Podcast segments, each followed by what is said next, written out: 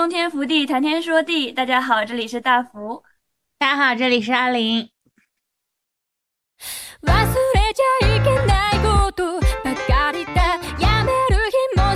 一般是指人死亡时，身边没有人陪伴，死去一段时间之后，尸体才被发才被发现的这样子的一种情况。不想发生的，不想发生的人，我们避免它发生。他如果真的要自己面临这样子孤独死的问题的时候，那我们能怎么能在他发生这件事情或者即将要发生的时候，我们怎么知道？宗教更多的是给死亡了一种讨价还价，你还有未来，你还有下一世。我无论信不信这一点吧，对。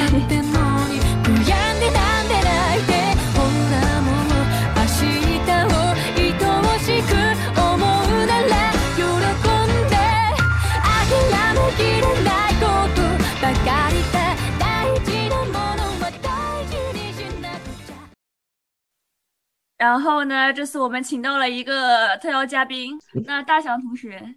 来介绍一下自己。大家好，这里是大祥。呃，你是干啥的？啊？要要要！我以为你已经给他想了一个很好的开场了。你要给自己，你要给自己标签一下，是吧？大概标签一下，你就说你是大祥，大家对你就只有一个不太好的画面感。啊，OK，嗯，我想想啊，大家好，这里是大祥，然后一个呃，身高一米九，哇，设计概念学校，毫无意外的，也毫不关心，男人至死都要先先把自己的身高刻在墓碑上，是吧？确实，刻刻刻完了之后，然后还要写写写死前体重。OK OK，谢谢。好，呃，行，那就大翔一米九结束，这是你的自我介绍。对对对，我们这个开场算是看起来大概比较轻松吧。然后今天我们想说的是一个比较硬核的话题，就是孤独死。然后其实这个话题也来自就是大翔，然后跟他比较想写了论文相关。等一下，你可以简单介绍一下这一点。前两期的时候，我们讨论的那个题目我都非常轻快，但是怎么说呢，就都是年轻、符合我们这个年龄的人常说的话题嘛。但是这次的这个孤独死，就感觉是啊，我们几个还没到三十了，然后就讨论这个话题，呃，是不是有点那种不自量力呢？其实孤独死感觉是就是老龄化以及这个婚姻率逐渐下降后的一个就是那种社会发展问题吧。也就是说，很可能是我们这一代未来要面临的一个还算比较严重的问题。那么，就是大祥同学，你为什么想说孤独死这个话题呢？很简单，就是他孤独死这个社会问题，然后是首先是在日本出现了，包括就是韩国也一样，就是现在已经面临到了这样的问题。但是，就是所以咱们现在还没有面临到这个问题，但是可能在。三四十年以后，或者哪甚至现在已经就是现在中国已经进入这个老龄化社会了嘛，会面临到这样的一个这种孤独死的问题，就是哎，在没有人照顾的情况下独自的死去这样子的问题。所以说，哎，我想就是根据这个社会问题，然后呃，首先是想想说写一篇论文，写一篇论文，然后看看有没有能不能系统的了解一下这个问题。然后呢，正好有这个机会就可以跟。两位一起探讨一下这种关于孤独死，甚至是关于死亡这个问题。虽然现在，呃，看起来年纪很小，但是我觉得，呃，死亡教育是不分年纪的吧？就是，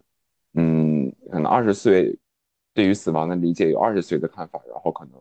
呃，三十岁、四十岁、五十岁对于死亡会有不同的看法，因为面临死亡越来越近，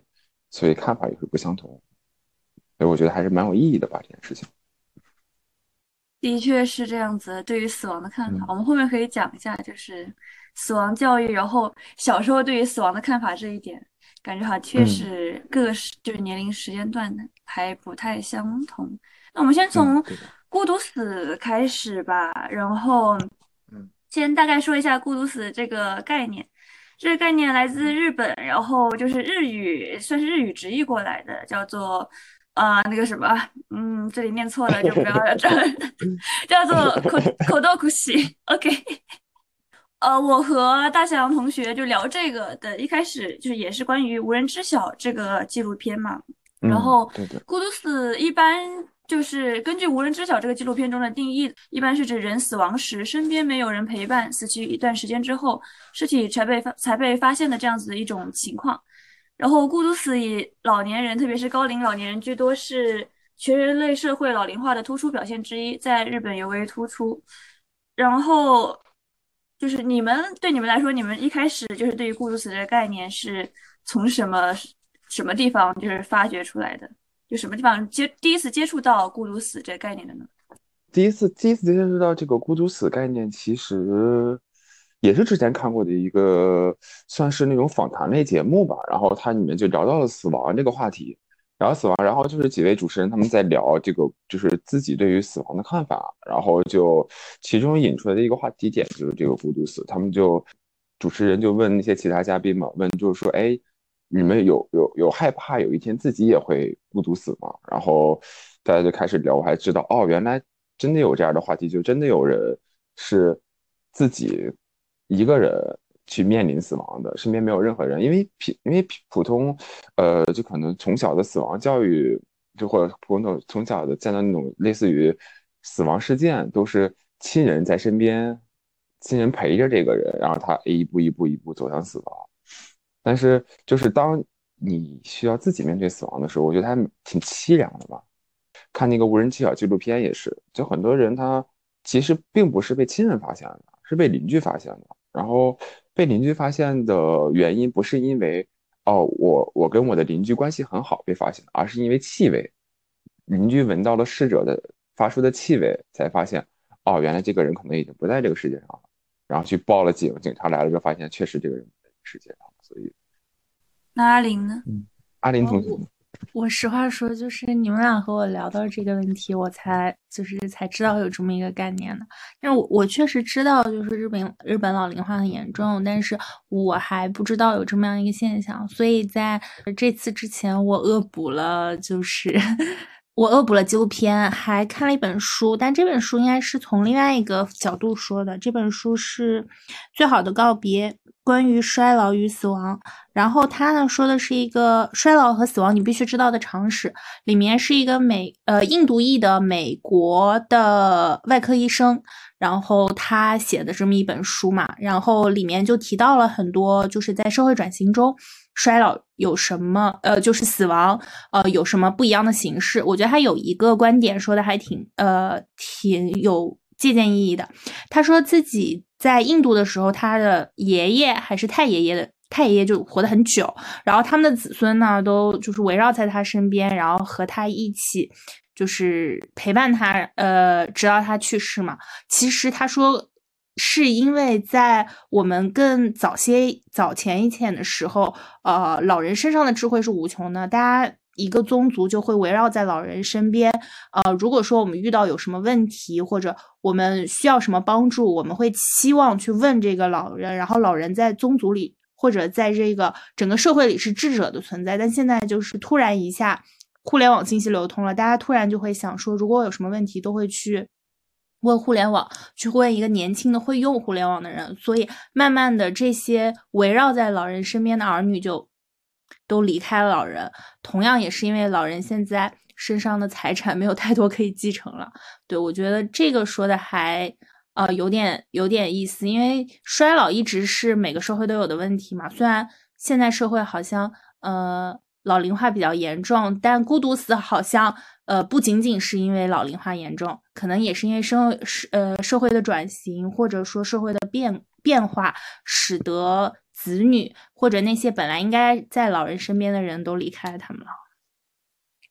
你说到这个的时候，我突然想到，我之前我到底是看那种以前的某个纪录片还是什么出现的一个那种，就是那个人讲述的时候出现的一个强烈的画面感，就是你说到不是部族，然后对于就是围绕着老人，就是在他去世的时候这样子一个画面嘛，对对，让我想到就是之前有一个就是类似于在那种各个边边角落地方探险的一个人，就很像那个什么贝尔那种感觉的一个一个人，他就说过，就是他之前就是去到一个这种部落的时候，因为他们也是那种就是。呃，像你说的一样，就是老人他作为一个那种智慧的化身，或者算像是，就是越到后面越有一点神话的一个化身，然后以及对他的来对就是后一代来说是可以继承他的某种财产的这样子的一个化身。他们你知道会做什么吗？他们会在他就是死了之后，就是吃他的肉身，就是比较就围绕着他。然后会在这，就类似于下一代可能要作为就是他的传承的这样子一个人，就是要就第一第一口吃他的肉身，有这样子的一个就是行为，感觉有点像佛家的舍利子。其实我觉得好像也还行，没有那么可怕。是的，就是说你这个画面感的冲击就很强。嗯，是的，是的，我感会有点像天葬的那种。嗯嗯，天葬是让让老鹰吃，这个自己吃就，嗯，我提到这个，我提到这个就是感觉这是一个具象化的，就是像你说的，就是前以前就是有那种继继承那种老人的财产之类的，然后就是这样子一个具象化的这样子的那种就是概念吧，然后到现在这个社会的转型也是就是不太一样的。当时说到选这个题目，然后我不是说类似于孤独死会不会是我们未这一代人未来的问题呢？就这样，这样大概是这样的一个定题目。我就在想，就是说实话，不是很多现在催婚啊这样子的问题，然后是类似于我们妈妈之类的想说的那种啊，你以后死了都没有人发现什么之类的，不是经常对死了你都没有人管，这样经常就是出现。这样子的话嘛，然后不是就有有一个那种就是表情包，就是一个人自己埋土，然后底下写的是没关系，我可以自己埋了自己那样子的 那样子的想法吧，就感觉好像孤独死，就是在就是我们像我身边朋友也有很多就是那种不婚主义之类的，就可能是一个会面临的这样子的一个问题。一个问题，确实就是虽然他现在有有一些解决办法，就比如说呃，你像一些什么那些。呃，有些政府组织的，或者是呃，有一些养老院呀、敬老院呀什么的。虽然老人可以去这些地方，但是其实发生孤独死的这些老人，绝大多数就是一是丧偶，二或者是不婚主义嘛，就是自己独身一人，或者还有一个就是他的经济条件不足以支撑他去敬老院，因为他毕竟去敬老院或养老院也是要一笔花销嘛。呃，你像这些老人的数量很多，像那些。就是公益组织，什么 NPO 组织，他也没有这么多。那那其实这就是一个问题了。以及他们可能是社恐，我发现一个很大的问题就是，对于社恐来说就很不友好。你说这样这样子的那种 community，然后对于社恐来说，他们也不想参加啊，就是他们也不想看，就是其他的老人之类的，那怎么办呢？对，还有一个原因，呃，就是说，嗯，其实。呃，在敬老院里面，其实老人会过得非常不舒服嘛。嗯，我我我我家里的老人也是特别不想去敬老院。我之前也不是很明白，然后现在渐渐开始明白。然后，包括我看的书，其中说到，嗯，敬老院它的主要目的不是让老人安详的度过晚年，而是在。保证老人尽可能的安全，这两个不一样的结果就是，老人他们在这里其实并不是当做人在看待，他们呃也不是当做一个就是不是当做一个有情感有物体的人，而是对于这些工作人员来说，他们更多的是把老人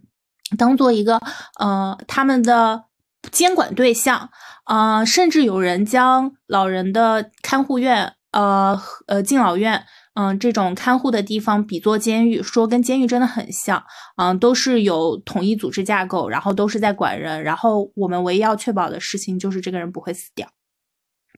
所以老人其实是不愿意对，然后更多的是呃，人到老年了以后真的很不愿意自己离开自己的家嘛。美国那边有一个老头，嗯，他他不算孤独死吧，嗯，但是他他就是不愿意离开自己的家，不愿意他有自己的一条小狗，然后不愿意离开自己的家，但是呢，火山要喷发过来了，大家就跟他说：“你快点走吧。”他说：“不行。”他说：“这个房子就是我最后的领地，嗯，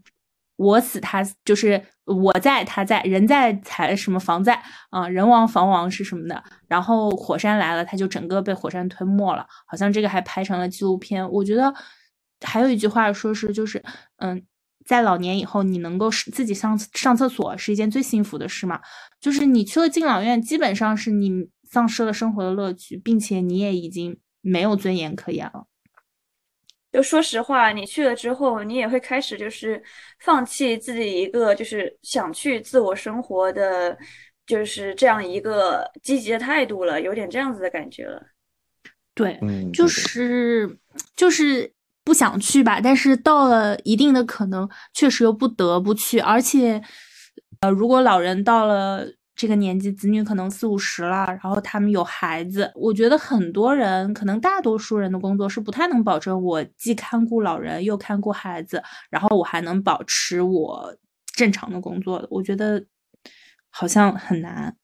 你你好像究其到每个人是每个人的问题嘛？因为因为我就是一边看《孤独死》的时候。呃，纪录片的时候，大家可能都会觉得，那子女怎么会这样啊？嗯，为什么为什么能那么那么冷漠呀？但是我我我在看其他相关资料的时候，有我又会觉得，如果是放在大多数人身上，也未必嗯能够做的最好。可能很多人都不知道为什么就发生了这种事情，老人变得越来越固执，然后事情越来越多，越来越琐碎，然后大家都无力承担了，那就干脆不要承担。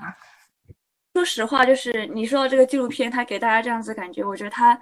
真，它其实有点问题，就是它有点特引导项特别重。无论是这个采访者他提的问题，或者说他通过就是文字或者旁白，他这样子一个记录，它有点引导性特别强。而且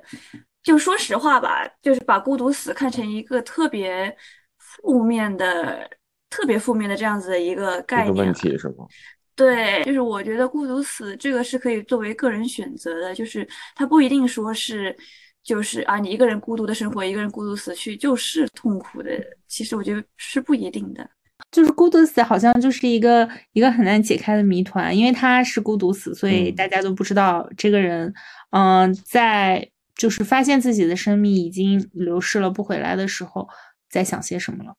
嗯，确实。那我们就继续回到孤独死吧，就是，嗯，你们是怎么看待就是孤独死这些概念？就像刚才说到，就像是我觉得它其实不一定是说它是贬义的嘛。其实啊，就是现在更个人化的社会来看，孤独死感觉它更像是一种那种现象，更像是一种，就在我看来是一种中性化的词。就是孤独，它可能是一个个人选择的那种生活状态。然后以前的人避免孤独，然后他像是外向这一类性格，他就是正面的呀。但现在啊，像是丧文化，不是也是一个最近很多说的一个话题嘛？就很多人是那种自己选择孤独啊，我就不想跟他人一起，然后我就社恐这样子的状态啊，那就是一个人就是孤独死去就真的痛苦吗？就是你们对于这一点大概是什么样的看法呢？我觉得倒是，假如说啊，假如说你所选择的。生活是这个独身主义的生活，那其实你就要面临到这个孤独死的问题。那那我觉得你既既然又害怕孤独死，又要独身主义的话，这个就有点相悖。而我我对于孤独死的看法，其实嗯有一点悲观吧。我觉得其实有点凄凉，就是你要自己一个人面对这个这个问题的时候。对你觉得孤独死还是一个比较负面的？嗯，对，相对负面的，就是其实我我我之前很很很很搞笑的一件事情，就是我我之前买了苹果的手表，然后我买这个手表的原因，就除了那些它应有的功能以外，其实我有一个原因，就是它有一个功能是，就是我万一要是突然倒地的那个啊，是猝死啊什么之类这一方面，对，它会立马帮我报警。所以会有一点害怕吧。就是当你自己一个人面对这些问题的时候，孤独死，他他的他的意思是你在一个地方，然后你孤独死去，然后就没有人发现嘛？那对你来说，如果说你就是知道自己要死了，比如说呃，医生跟你说了，嗯，就这一个月了，就这一两个月了，你得了癌症了，然后你自己就是跑到一个嗯，比如就是你自己觉得舒服的地方，把自己安顿好了，好了。我知道，就差不多这个时候了，啊，然后跟那个当地的呃人打好招呼，啊，到时候就是我我我我我我这边一个按钮，你差不多就过来给我收拾，这样的话你还能接受吗？这样的话是是可以的。那阿林觉得呢？就是孤独死对你来说，你觉得它是一个很凄惨或者怎么样的感觉我自己本身不觉得是一个很凄惨的事情，但是我确实自己不想这样。日本这个事情真的挺多，然后挺严重。之前，呃，曾经想说看过一个日本的纪录片，说的就是，嗯，因为因为对这方面的设计有兴趣，我有看日本一个纪录片，说的就是几个老伴儿一起 买了一个房子，一起生活这件事儿。哦，不是有很多这种吗？对，我之前就是我之前就跟我的追星姐妹们说，我们说。就是啊，我们老了之后啊，大家都不想结婚的话，那我们就在云南什么地方买一个房子，然后大家一起住，这不感觉也挺好的？对对对，我不要特特别孤独的死去吧。对，就我自己是不希望的，但是我我我觉得，而且孤独死这个事情，就是它现在作为一个社会现象，我觉得它肯定是不好的，因为呃，它不，我觉得他不好的不是在于嗯。他死了，或者嗯，他生死的死去的时候身边没有人。我觉得他对我来说他是负面的，主要是因为呃，这些人在死的时候，嗯，你可以知道他可能是还是可能想要抗争一下，或者呃，也许有生还的希望，以及他可能会想有别的选择。我觉得呃，一定要保留一个，不管在什么时候，就是一直到临死之前。嗯，社会里面的人还保有自己能够说话以及能够做，就是这种选择的权利吧。孤独死给我的感觉就是，他到最后好像没有办法做这个选择。对，嗯，就是你的点就在于，就是类似于你倒下那一刻，如果你是有生还的希望的话，其实就这点来说是有点残忍的。对对对，而且我还是希望说，呃。如果说我倒下来的时候，而而且我死前就是怎么说呢？还是想留留个言，就是我我自己是没有办 法，对我想就是给世界留一点我的序言，就是我自己是没有办法想象我到时候是不是特别能坦然的面对死亡，因为我本来就是我觉得我我我本来年纪小的时候总是觉得。嗯，到时候八十岁我们就是相约去跳海这样。但是，嗯，后来我看过更多的案例，就是，然后我渐渐的明白，人到死亡的那一瞬间是非常恐惧的，是没有办法接受自己马上要死亡这件事情。没有人愿意和他谈，嗯，也他也不知道应该怎么样排解，甚至有很多临终关怀，并不是说我在跟他说，嗯，你你要你。你你应该做什么？呃，更多的是像给他做心理治疗，就是给给这个家庭做心理治疗，就是说我们要接受你就是要死亡这件事情，你自己也要接受它。所以我也不知道我要死的时候我能不能接受。我现在就是觉得我可能也未必能接受得了，可能还是说啊，我还想再活五百年啊，我有好多事情都没有做，我对我还想吃点啥喝点啥，但是。但是我还是希望我走之前，就是还能再说几句话吧，因为我也太爱说话了，就是死前也一定要表达一下。死前可能还是说，对，哎，但是你刚才提到这个临终这这一件事情嘛，然后，哦，对，那的确是，就是你倒下的那一刻，如果有生还生还的希望，就你更希望就别人就是类似于把你救起来之类的。然后，哎，说到这一点，然后。然后再说到临终，然后我就想到，我之前就也是，就是准备这个的时候，我看的是，我看了一本就是上野千鹤子。虽然上野千鹤鹤子最出名的是关于她的女性主义的这样子的那种文章嘛，但是她写过一个叫做《一个人最后的旅程》，基本上她也是不婚嘛，直到现在。嗯，然后她写《一个人最后的旅程》的，她这个就是关于临终，然后关注了一下关于孤独死这样子一个话题嘛。就在在他看来，可能也是因为他不婚，他对对于自己的观点也更就是幸福之类，他就觉得孤孤独死就是一种理想的死法，对他来说，他觉得是现在这种个人化社会来说理想的死法，就是对人活一辈子，他就说感觉每个人都有自己的个性，然后就是希望能够就是独居，然后得到这种安静的后半生，然后孤独平静的老去，然后这就对他来说，这就是一个人就是对自己来说做出的一个比较好的选择。然后他就感觉就是啊，反正人的死亡时间地点是没有预判的，就说实话，人都是活不够的嘛。然后那也就是为了害怕孤独死，跟自己不相处不愉快的人交往，或者说结婚，或者说保持这样子痛苦的关系啊，那这样到底有必要吗？就对他来说是这样子的看法。然后就感觉死亡这件事本来就是应该一个人去做啊，那在大家的那种围观下死去，感觉好像是像是一种原本传统的文化了。我听完他这个说法之后，相对于对，所以相对于别人围着我看我这么痛苦挣扎的没有救的最后一面的话，这样子，嗯，对于我的自尊心来说，好像自己死去是一个更好的选择。但你的自尊心不会想说，就是呃，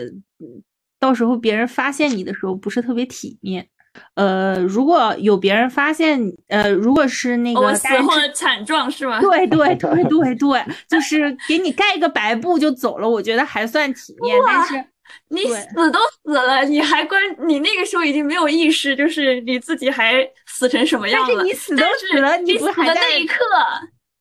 你死的那一刻，你在挣扎的那一刻，你还是有意识的呀。但是你死都死了，你那一刻，对，你还你还很在意你的自尊心。是的，我想美丽的死去。哦，这个就说到我之前就是看那个，就是关于安乐死也有，然后安乐死现场那本书也有，然后以及那个不知道你没有看过那个纪录片《我死前的最后一个夏天》。啊，是是不是说的一个那个，就是也是一个人他自己选择了。呃，一群绝症的，对，一群绝症的人，然后呃，这个我还挺建提，就建议你们去看的，叫做《我死前的最后一个夏天》，或者《我生命前的最后一个夏天》。然后他就是是五个还是几个，就是都是有绝症的人，然后就是基本上就是类似于今年之内就都被下了这种判决书了，今年之之内你们基本上就是没得活了这样子的感觉。然后就是是 BBC 吧，好像就把他们聚在一起。然后就是度过这个夏天，它整个画面就是拍的真的很好看，就像是那种《Call Me by Your Name》之类那种，就是一个那种夏天美好的夏天这样子的感觉。但是他们，对，但是他们其实都是要死亡的。然后他们每个人就是面对死的这样子态度都不同。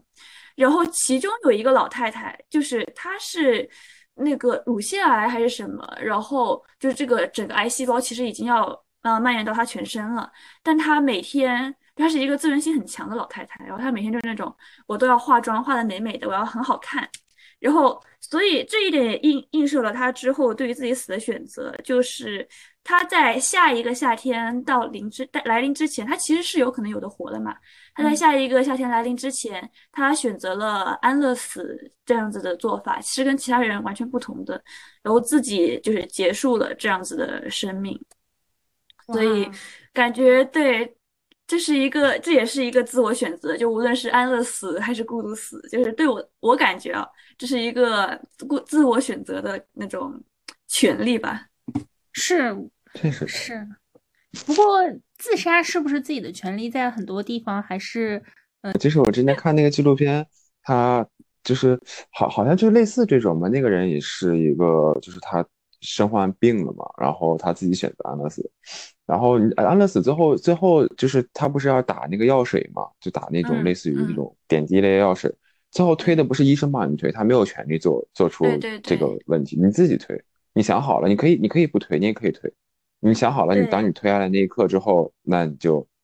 就成功了。就安乐死，安乐死就是这样一个，它有一个这样的程序，就是医生会把这个针，就是类似于就是扎在那里，或者反正没有推进去，然后他会给你念一段，就是因为对医生来说其实是要负法律责任的嘛。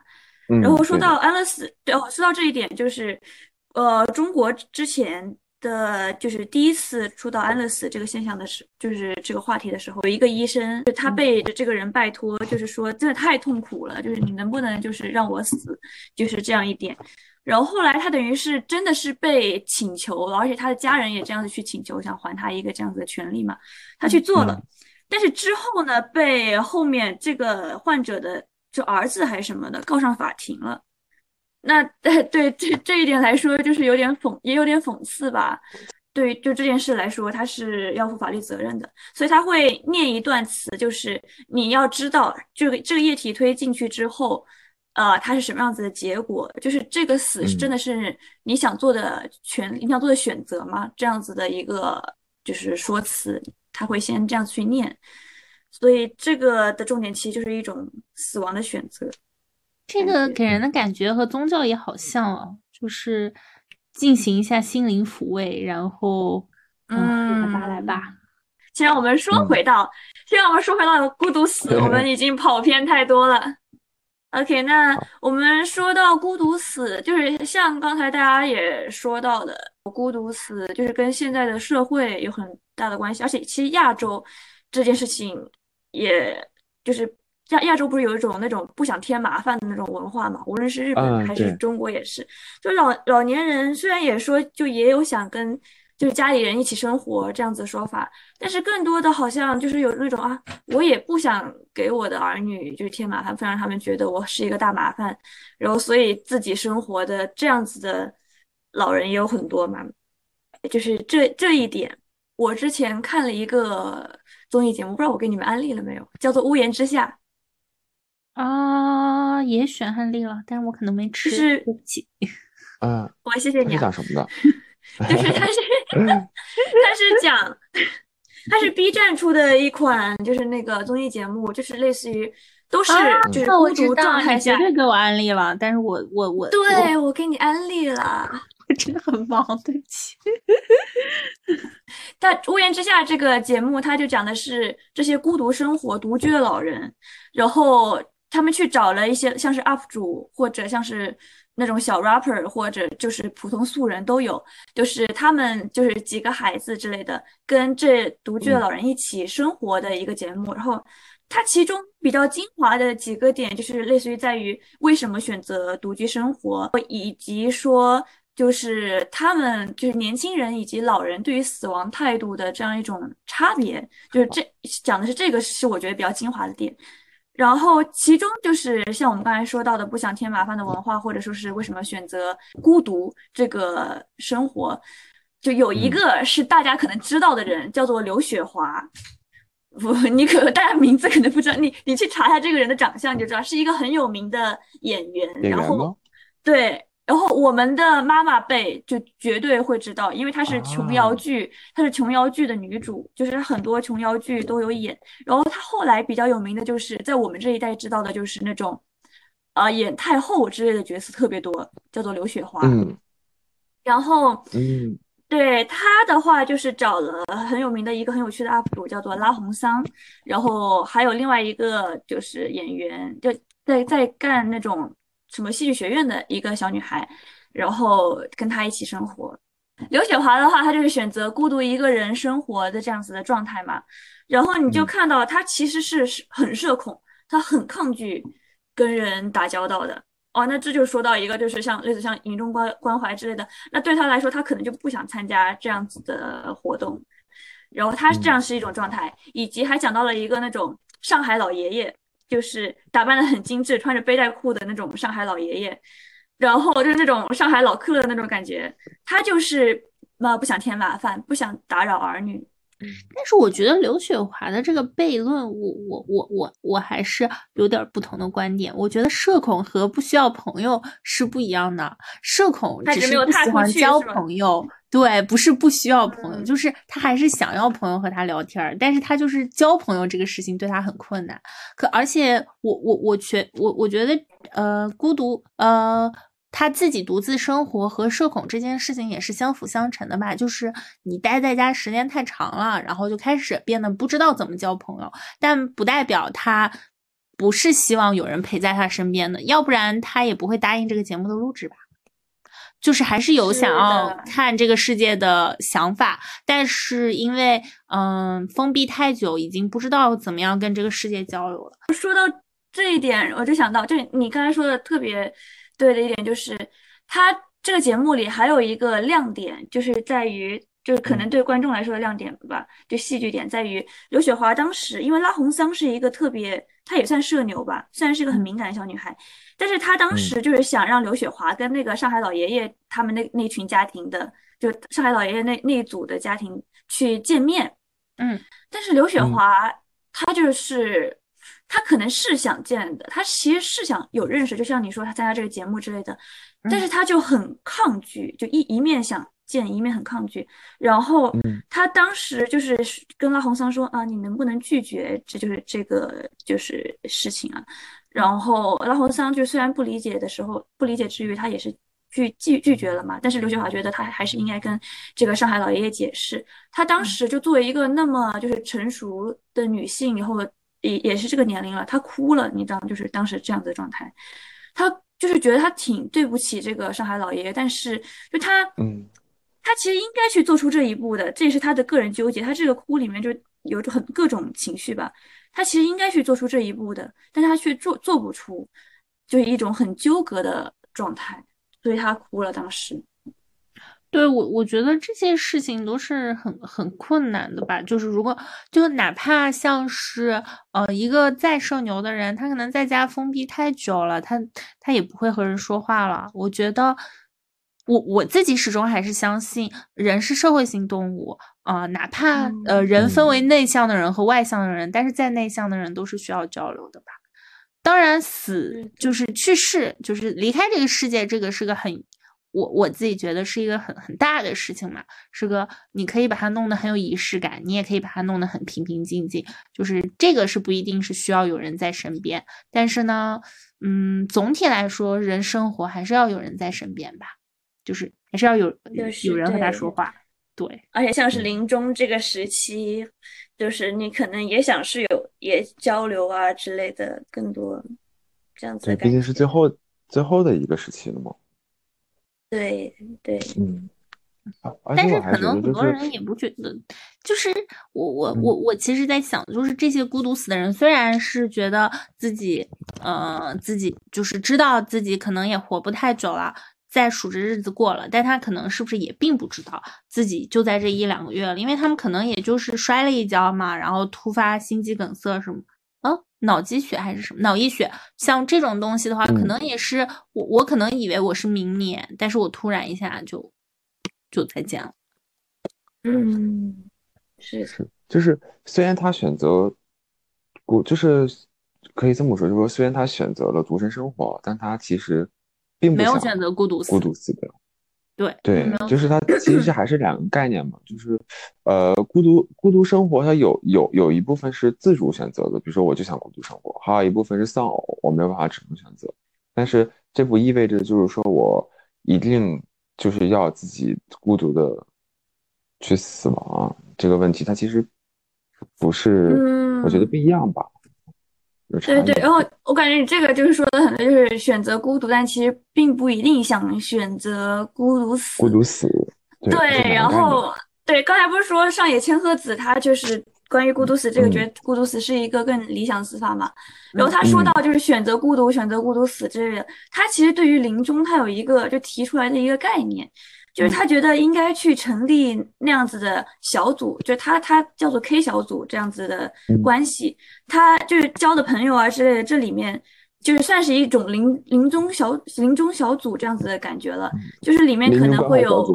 对临终关怀小组这样子的感觉了，然后你们平时可以联系联系啊什么之类的，那就是在或者住得近之类的，那在类似于遇到什么问题的时候，也有个人帮助啊，即使你们可能是孤身一人这样子的感觉。对的，其实其实这这个也是我想，就是说最后呈现的那种服务设计方向，也是于这种这种方向，就是在生前关怀。因为我记得还我看那个好像是，就是我看那个纪录片叫什么，就是刚才咱们说的那个孤独死的纪录片，但是我无人知晓。啊哟，无人知晓，对，就是我看无人知晓，我我我忘了是第几期，就是他有一个老人，然后他平时也是一个。就是有一点就可以说是社恐吧这样的一个老人。其实他在他孤独死这个事情发生之前，他是有求救过的，就是他有在纸上写下来，就是呃，就类似于可能是请来帮帮我，请来救我一下。但是他最后他没有办法把那个纸放出去，就没有人知道他写了这个，知道这个人是他已经发生孤独死，他已经去世了，他已经去世了，可能很久之后警察进来了，哦，看到原来。这个人是有求救过的，他不想孤独死，他想他还想活着，但是没办法，别人不知道他发生了这样的事情，所以他最后面临他最后成为了一个孤独死这一个结果。但是，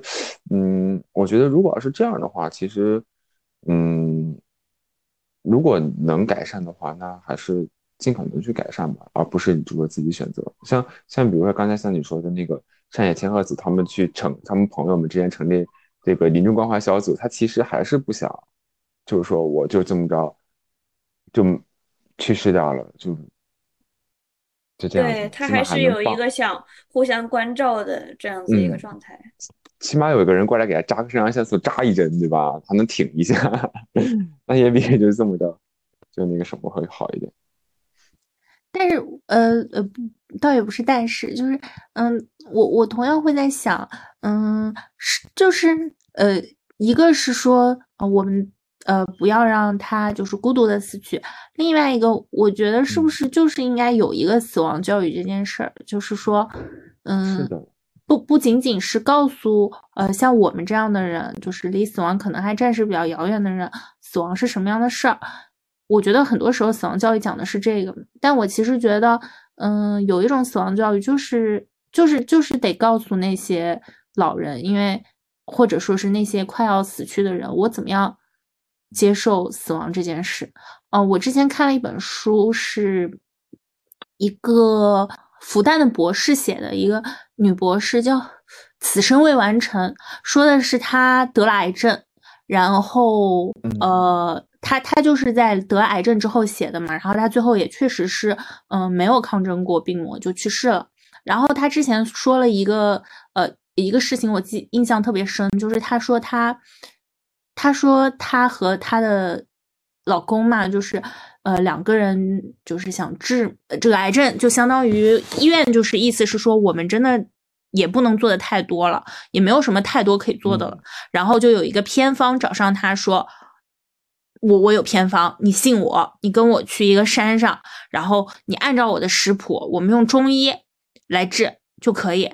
然后她老老公就是同样也是呃复旦的博士，就是在了解完了以后说可行。然后这个姑娘她就真的是在山上一两个月没有吃饭，还是没有吃东西。后来发现其实这是一个骗局。根本就没有这个偏方，而这个人笃定这个骗局能够成功的原因是他不相信有人能够真的不吃东西，而且不吃三个月还是不吃不吃半年，实在是饿的不行。可是这个姑娘就是太想活着了，然后这个姑娘自己后来就在书里反思，她说：“我们两个高级知识分子为什么会被一个就简直是深山老林出来的一个老骗子给骗了？”而且还骗了这么久，而且付出了那么多辛苦和努力，就是我们没有办法接受死亡这个事情。就是就是我年还那么年轻，我我就是没有办法接受，我就是可能马上要死亡这个事情。我觉得整个社会大家其实都没有办法接受自己快要死亡这个事情，所以我觉得这个其实还是需要被讨论的。与其。在死亡之前，脑袋上插着管子，没有人听得清你在说什么，还是要让人够能够接受。好，我就是要死了，我要开始第一嘱，说点话，然后喝一点我喜欢的橘子汽水。对，说实话是这样子。关键是谁能接受死亡呢？即使对，即使可能能做就是死亡教育之类这一点，那感觉好像嗯。无法去就是坦然的接受死亡这件事情。嗯，说到这，说到对，嗯，说到而且我觉得想想死亡教育其实还是蛮必要的，就是就是是很必要的一件事情。就是嗯，与最起码要先了解它是什么嘛。因为现在很多人其实还不是很了解，因为他大家很避讳这个话题，然后不是很了解，所以就会发生很多因为不了解发生的一些问题。就是死亡教育，我觉得最就是究其根本，可能还是一个向死而生的问题。就是哎，我们了解了死亡之后，是为了是为了我们想更好的活着嘛？就比如说刚才说的那个复旦女博士的事情，你说她她知不知道？她可能知道，她可能。按照她的学识以及她的认知，她可能知道这是一个骗局或者是有问题的，但是她不想死，但是没有别的办法了。她现在正好有这么一个办法，就给到你，他就说：“那我只试一下吧。”最后发现这个真的是一个骗局。嗯，但说实话，你我你觉得他接受了死亡教育之后，他也他还是能就他能就是接受自己。死亡这个事实，就要死了这个事实嘛？其实我觉得不能，我觉得按大家来说都完全接受，但是可以，嗯啊，可以就是做一些不同的选择吧。嗯，一个调查数据显示，呃，在有一个州，在美国的有一个州，呃，本来呢，呃，当然也是为了削减，就是呃，削减这个医保问题，因为。现在医院中已经把百分之二十五的呃医疗花费在呃可能是临终前那么几个月，然后并没有什么用的这个上面，所以呃州政府呀或者医院想呃减少这方面的花销，就哇好美国好美国的选择，对不起，就提供了另外一种提他们他们呃他们不是说好你不要接受治疗了，他们是提供了另外一种选择。呃，与其你来医院，你可以来医院插管，你也可以就待在你的家里，然后选择让我们派人上门去，呃，对你定定期进行复诊，然后并且我们还附送一套心灵理疗课程。但是，呃，可能不是像我说是这样，但是我们会安排人跟跟你进行心理辅导，然后这个数字是显著上升的，可以说是其中有百分之。对，其中有百分之三四十可能的人都选择了，他他们都愿意移向另外一个选择，就是一方面，如果你直接跟他说这个真的不行，因为有保险公司做过这样的事情，就是呃有人说我我我我找到了一个新的疗法，希望保险公司付钱，然后保险公司说，我觉得这个是个骗局，这个这个这是一个非常新的疗法，它对你不会有用，而且它非常贵，我不会为你买的，那。这个呃，这个这个人就说：“那那那怎么可能呢？你是想让我死吗？”然后他募捐了，时间超过期限了，最后证明呢，这个疗法也确实没有效果。医疗机构在说：“哎，你你别去做了，这个没有用，我们别花这个钱。”非常资本主义哈。但是呃，这个如果把这个放在人的面前说啊，你别去了，人是呃。大家都会说不可以，我我还要活，我还要继续治疗。但如果说是我给你另外一种选择，你其实可以考虑看看，就待在自己家里，呃，快乐的度过剩下的时间。我们也会定期给你。检查，我觉得还是会有很多人，而且数据也表明，还是会有很多人会倾向于另外一种选择。我觉得是一个慢慢引导的过程吧。你不太能，就是对个例来说，你不太能说好，你马上就要死了，你现在去接受这件事。我觉得更多的是慢慢引导，说不是告诉你，不是马上就告诉你，你马上就要死了，而是说，你知道，我们很诚实的告诉你。呃，插管子很痛哦，而且可能也没有什么用。你要不要尝一尝其他的事情？我觉得这样的话，可能就会慢慢好接受一些了吧。嗯，的确是这样子。我感觉你说的这样种逐渐改变的这样子一个状态。然后我之前看那个就是《死亡课》那个书里面就说的，就是感觉说死亡教育的目的就是。其实有好几点嘛，但是我觉得其中一个说的比较对，就是类似于帮助人们了解，就是在人生旅途中这些常常讳莫如深的这种话题，其实是有助于他们就是思想上的成长的。这种对于就是心理上慢慢看法，其实是跟人认识死亡的这一件事情的这个过程也是一样的。但是这种心理开导的话，其实是有助，就可以帮助他进行这个过程，就像是类似于你一开始对于自己死亡这件要快要死亡这件事情。你可能是愤怒，然后再到讨价还价，然后再到慢慢去接受他这件这样子的这样子的一个过程。但是他的这种心理的辅导，其实是有助于他缓和这样子一个进程的。是啊，这样。还是可以让人相信的嘛？要不然宗教是为什么来的呢？不就是为了告诉大家，你你你死亡了以后也会有好结果，然后让大家比较平静的接受自己死亡这件事情吗？嗯，那感觉死呃宗教更多的是给死亡了一种讨价还价，你还有未来，你还有下一生，我无论信不信这一点吧，对。对你还可以，没没有关系，我们还有下一下一下一辈子。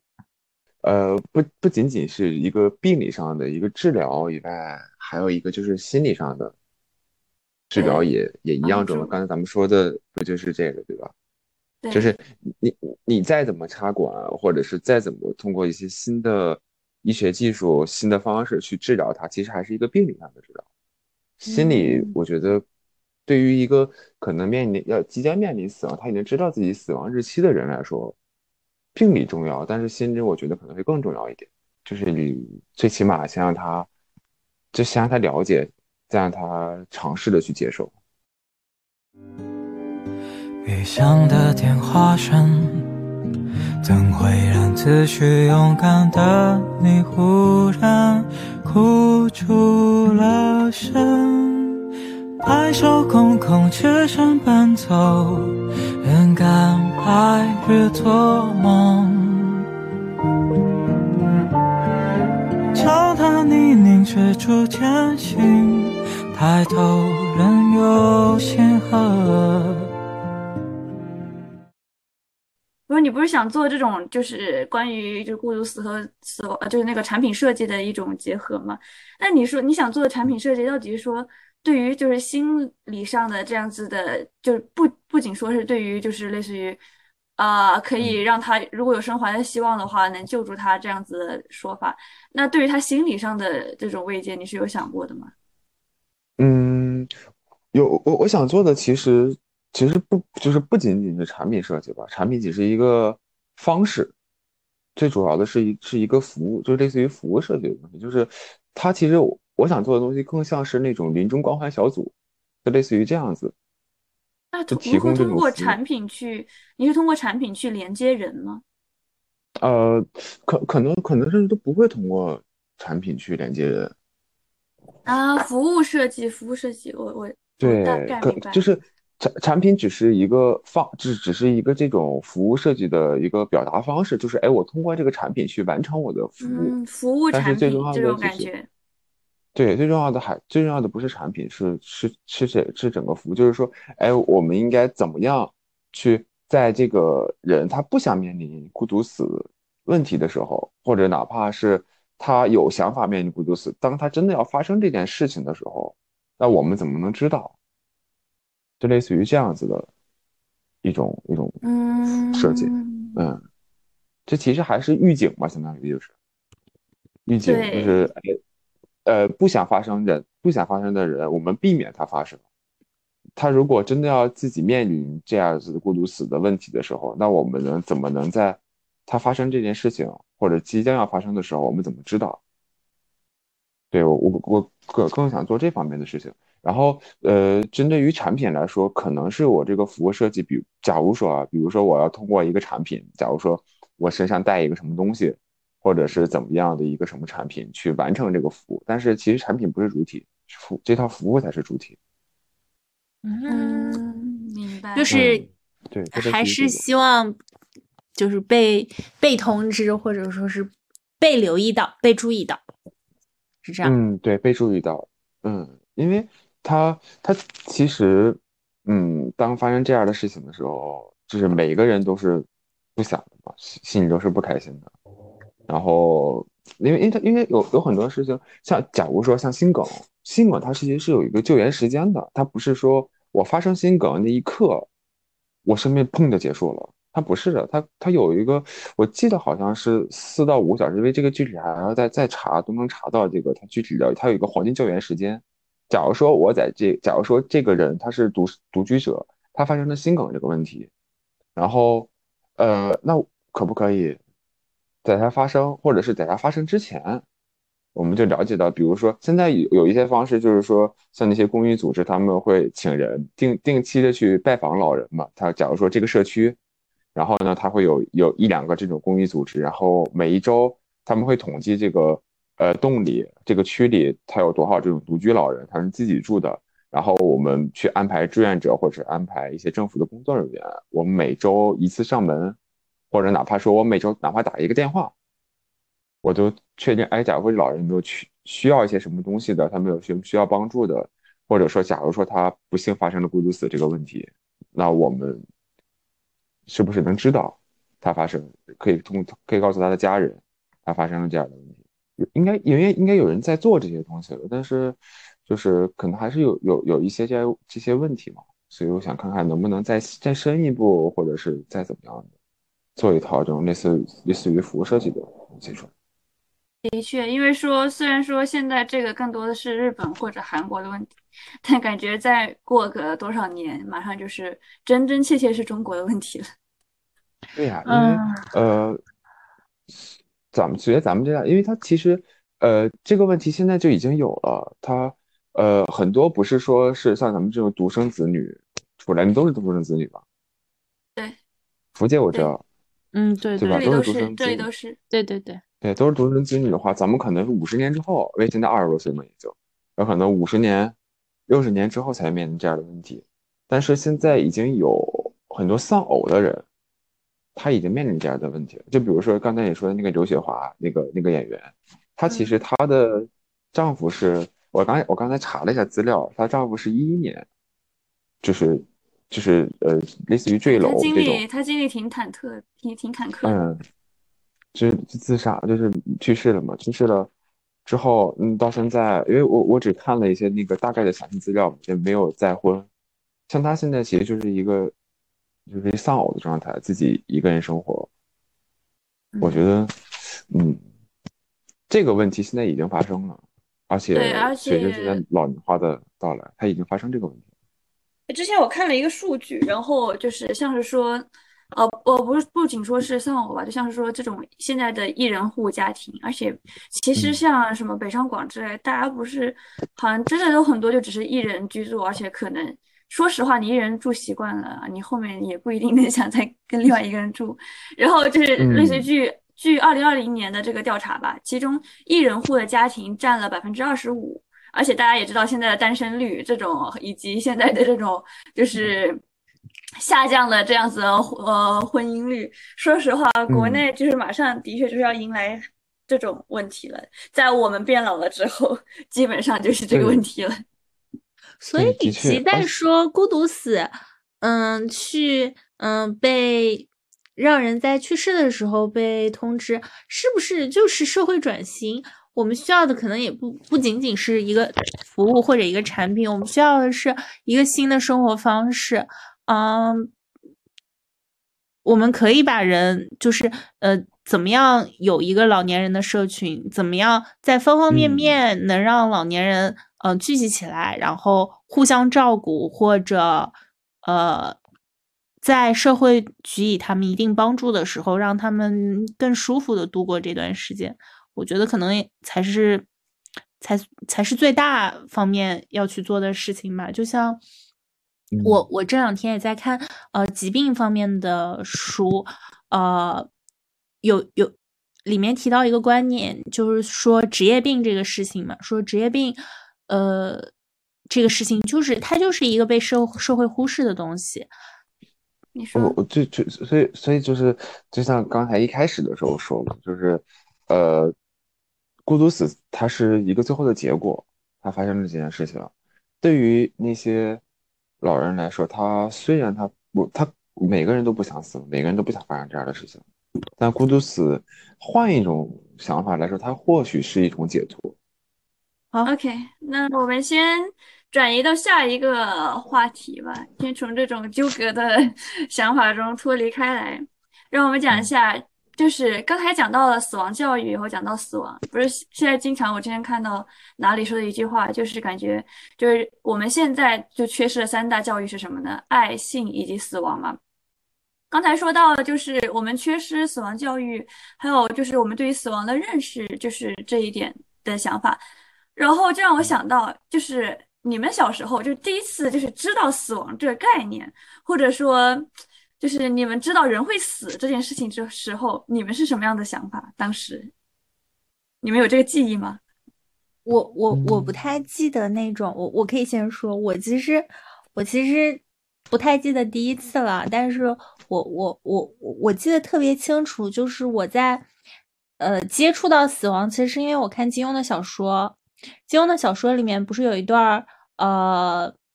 我我看金庸的小说的时候非常小，是小学的时候大概。然后，呃，张无忌那时候，呃，金毛狮王谢逊是张无忌的义父。然后他们小时候相当于像，呃，一直在岛上生活。然后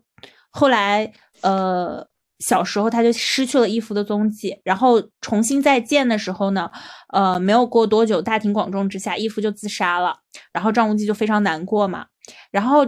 我当时看了，其实没有什么感觉，呃，然后我翻到后面有一个后记，金庸说，呃，因为这一篇好像是连载，然后金庸就是呃，在这一篇连载完了以后，准备出书了以后，自己附了一个后记。金庸在后记中说，这本书最大的遗憾之一呢，就是写张无忌失去义父这一段。嗯，我当时把张无忌写的，嗯，非常外放，非常大喜大悲。但是我现在回想，我写的太肤浅了。嗯，那是因为那时候我还不懂得。嗯，现在我也有丧亲之痛了，我才明白。嗯，一个人失去父亲会是怎么样的难过？我我觉得这个事情就是我一直记到现在。然后，嗯，近两年我也有失去亲人嘛，然后我才才明白，呃，就是他不是那种你跪在地上嚎啕大哭的感觉。嗯，哎，这个不太说，这这段我剪掉。但是没事，我觉得我觉得我觉得可以，就是我这不好意思一点嘛。哎，不不不不不，其实这的确是这的确是一点，因为对于死，就是这个认识不一定是对于自己的认识，你还有就是像我们这个年龄也开始有了嘛，就是对于身边亲人的离去，其实这才是对于我们来说就是更具体化的一个对于死的，就是第一次的接触嘛。对对对，是的，我我自己，然后我我我我反正相当于也是呃最近吧才。也是近两年才开始对死有一个认识嘛。哈利波特对死有一个隐喻是夜骑，嗯，他对死亡的这个隐喻是，只有你看到别人死去，你才可以看到这个夜骑就是这样一种生物。嗯，其实它背后其实也是有相关的宗教意义的，就是你如果没有没有直面死亡，呃，你可能就不太能够真正的理解死亡是什么。我觉得是这样子啊，我觉得其实，对我觉得死亡是一个，嗯，与其说是缺失的教育，呃，更多说就是一个很难让人很难让人开口，或者很难言传身教的教育。就是你没有办法，如果你没有呃真的失去过亲人，可能就你你永远不知道失去亲人，或者说你自己要面对死亡的时候会是什么样的想法。是这样子的。那你小时候就没有想过，就是啊，我死后怎么怎么样之类的，或者说，就对于就死亡，就是还是就是说，你想去跳海？刚才是不是说来着？对啊，这这大家都有吧？这个这你没有？这个这个就是我我觉得小时候大家都会觉得八十岁是很久以后的事情嘛，然后觉得我活到八十就够了，没想到二十多年疏忽而过。好的，然后。然后，然 后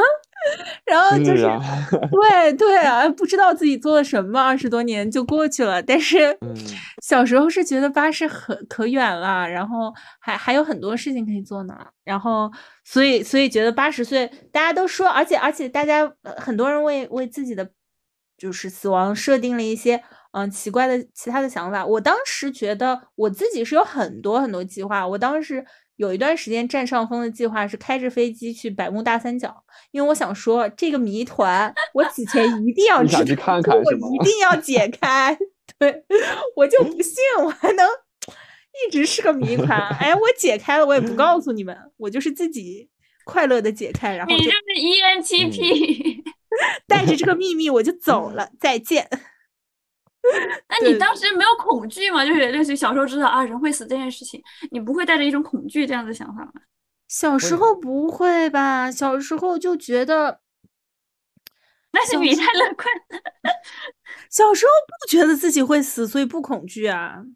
后来，后来有小时候也有亲人离世了以后，就比较懵懂嘛，就是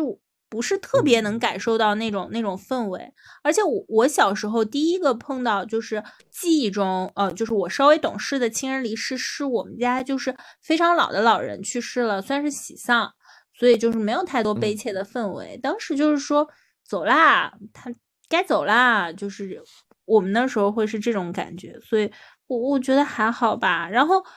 而且就是呃，然后这个是一种语境嘛，是是我之前说到死亡的语境。另外一种和朋友畅想的语境，我觉得是非常快乐的语境啊。就是嗯，大家大家都在想，反正我到时候要死，那我要干点什么？那肯定要干最疯狂的事情啊！就是我是潜水，我是上天好还是入地好，对吧？我是钻进土里还是进到太空？我还是穿梭时间隧道？我到时候想干什么干什么，我连死都不怕，对不对？我我什么都可以干。你这个就是一个很积极正面的那种想法。我以为大家都是这样，不是吗？你们分享一下。那下那下一个下一个大祥同学。嗯，我我觉得还好吧。小的时候会会小的时候其实不懂，就是我很小的时候有一个就是很至亲的一个亲人离世了，但是嗯，就是不懂嘛。我我跟我就是因为太小了。四岁吧，好像也就，我就感觉到我身边所有人在哭，然后我就被被我被我妈妈抱到我奶奶家了，然后后来发生什么事情我都不知道了，就是嗯没有什么感觉。然后稍微大了一点，上高中的时候也是一个至亲离世了，离世去世了，然后那个时候就感觉嗯，就是难受的不是。发生这件事，就是这个事情，难受的怎么说？难受的不是，呃，这件事情发生的那一刻，最难受的是，当你又回到了那个地方，你就会觉得，啊，这个人真的不在了，就这个人，他不在这个，就是我再也见不到他了，嗯，就那种感觉，我觉得是让人难受的。就是，但你没有这种死亡恐惧吗？当就是类似于你们都是小时候的，这对于死亡第一次知道死亡这件事情，我反正阿林是没有，就是这种。我没有，我没有，对不起。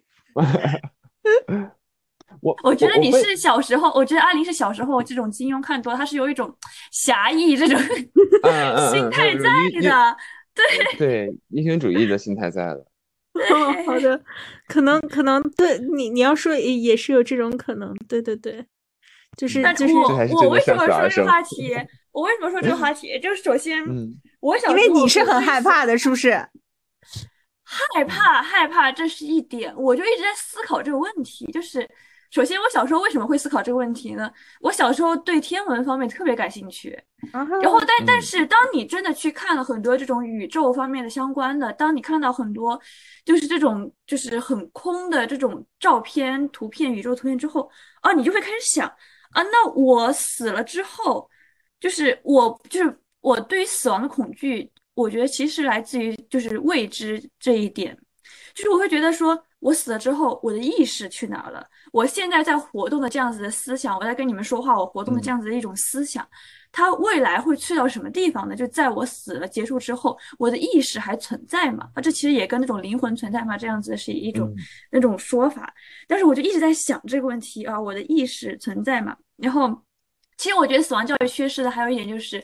呃，我们小时候就不会去谈这个话题。后来我是初中，就是跟我一个朋友，就是当时在说到什么之后，我们然后我才发现，原来对方也会有想过这样子的问题，就是我们死后这样子的这种意识是存在在哪儿呢？后来呢，是前段时间就也有可能是就是成为我们讨论这个话题的契机，就是嗯，你家人不跟你谈吗？我家人小时候就和我说过了，死亡就什么都没有了，就就没了，对，就是什么都没有了。但什么都没有，难道你不会想你的意识是存在哪儿了？因为你会看到很多这种宗教的说法，宗教的说法是宗教的说法，但是说实话，就是你自己这样子意识存在，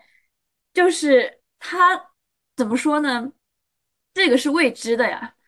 嗯你没有想过你以后你的意识存在在哪儿吗？就这个其实是是未知的嘛，就是消散在空中飘，在空中飘。那你现在在活动的这个思想，你以后它存在在哪儿呢？你是完全不存在了，活动的思想。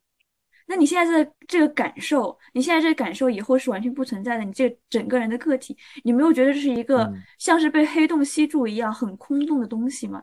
没有啊，就是大家都这样，我觉得还好。我真的觉得还好，我感觉大家都这样，你就来，你就开开心心的嘛。你不好意思，你走，你别占地儿。就是说，你这对，就是这种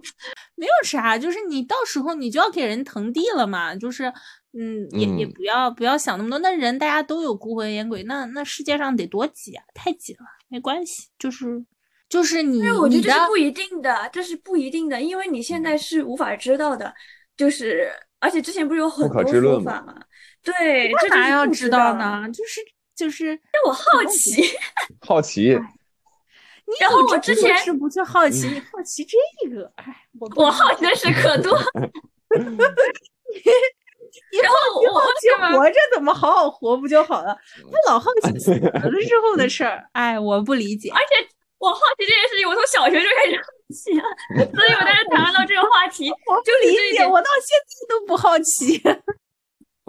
然后我后来就是我看什么看这一点，我前几天发给发给大强一个就是那个关于荣格和西望西藏度王经的这个说法，其实我觉得他就是有一点，他他也他就是想尝试解释我在好奇的这个问题。但是其实西藏度王经，因为荣格是从就是科学。不应该说是科学吧，他是从心理学方面去解释西藏度王经，他从哲学和心理学方面去解释西藏度王经。就西藏度王经，它是佛教的嘛，那其实佛教也有很多那种这种可取之处吧。我觉得各个宗教方面，它是有这种哲学思想的在的。嗯然后他就是觉得这种就是虽然佛教说的这种轮回，它其实是一种集体无意识不断遗传遗传下去的那种结构特性，就是不过挺哲学的这个说法，就是他。就在啊，我知道了，就是就是只要我们就是意识永流传这种感觉吗？对，在荣格看来，他这个意识是会有流传下去的这样子的，就是他他叫做精神遗存，或者应该说是集体无意识结构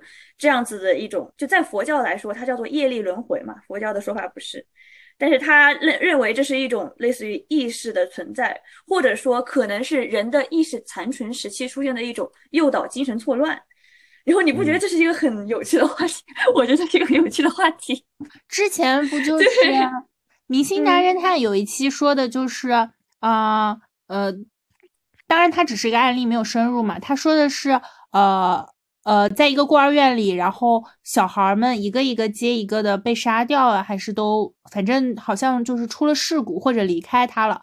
每当有一个小孩离开这个主人公，这个小孩主人公的身体里就会出现这个小孩的人格，最后他就有七个人格嘛。当然这是一个故事背景，大家其实说的有点像，就是在一个人离去的时候，就把他的意识嫁接到另一个人身上。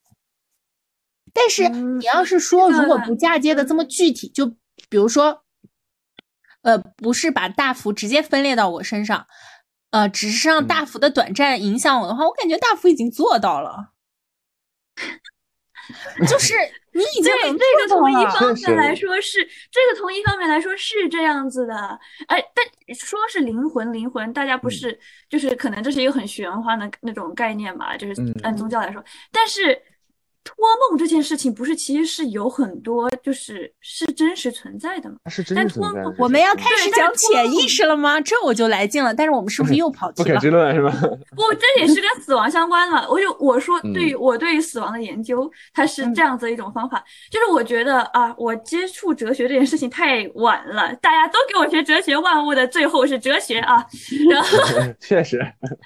对我小时候在一直在就是纠结思考。对于我来说，就是。我想到这件事情，想到这个意识存在和死亡这件事情，我会全身起鸡皮疙瘩。我觉得就是这关于是这是这样子的一个存在，就我对于死亡的认识。然后，但是直到现在，我才就是真的去接触这个思想的实体了，就是在荣格和西藏度王经这样子的说法之后，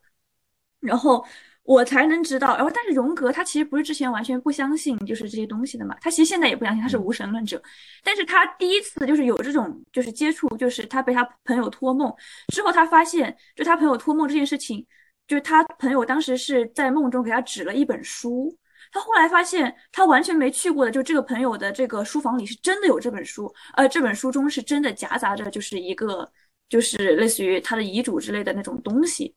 这个其实是很玄幻的一件事情，而且就说实话，我还就是我觉得他是一个挺相信科学的人吧，就是说出来的这样子一件事情，就是而且大家其实托梦这样子的话题其实是很多的，但他他的认为就他说的就不是灵魂了，他的认为是是一种精神的遗存，然后他。就是在西藏度王经中分为那种，就是临终中阴，就临终中阴其实是那种临终状态，就是在濒死状态是可能出，就是身体是临，就意识是可能存在的一种状态，叫做临终中阴。后面会出现实相中阴和受身中阴这三种说法，在西藏度王经中，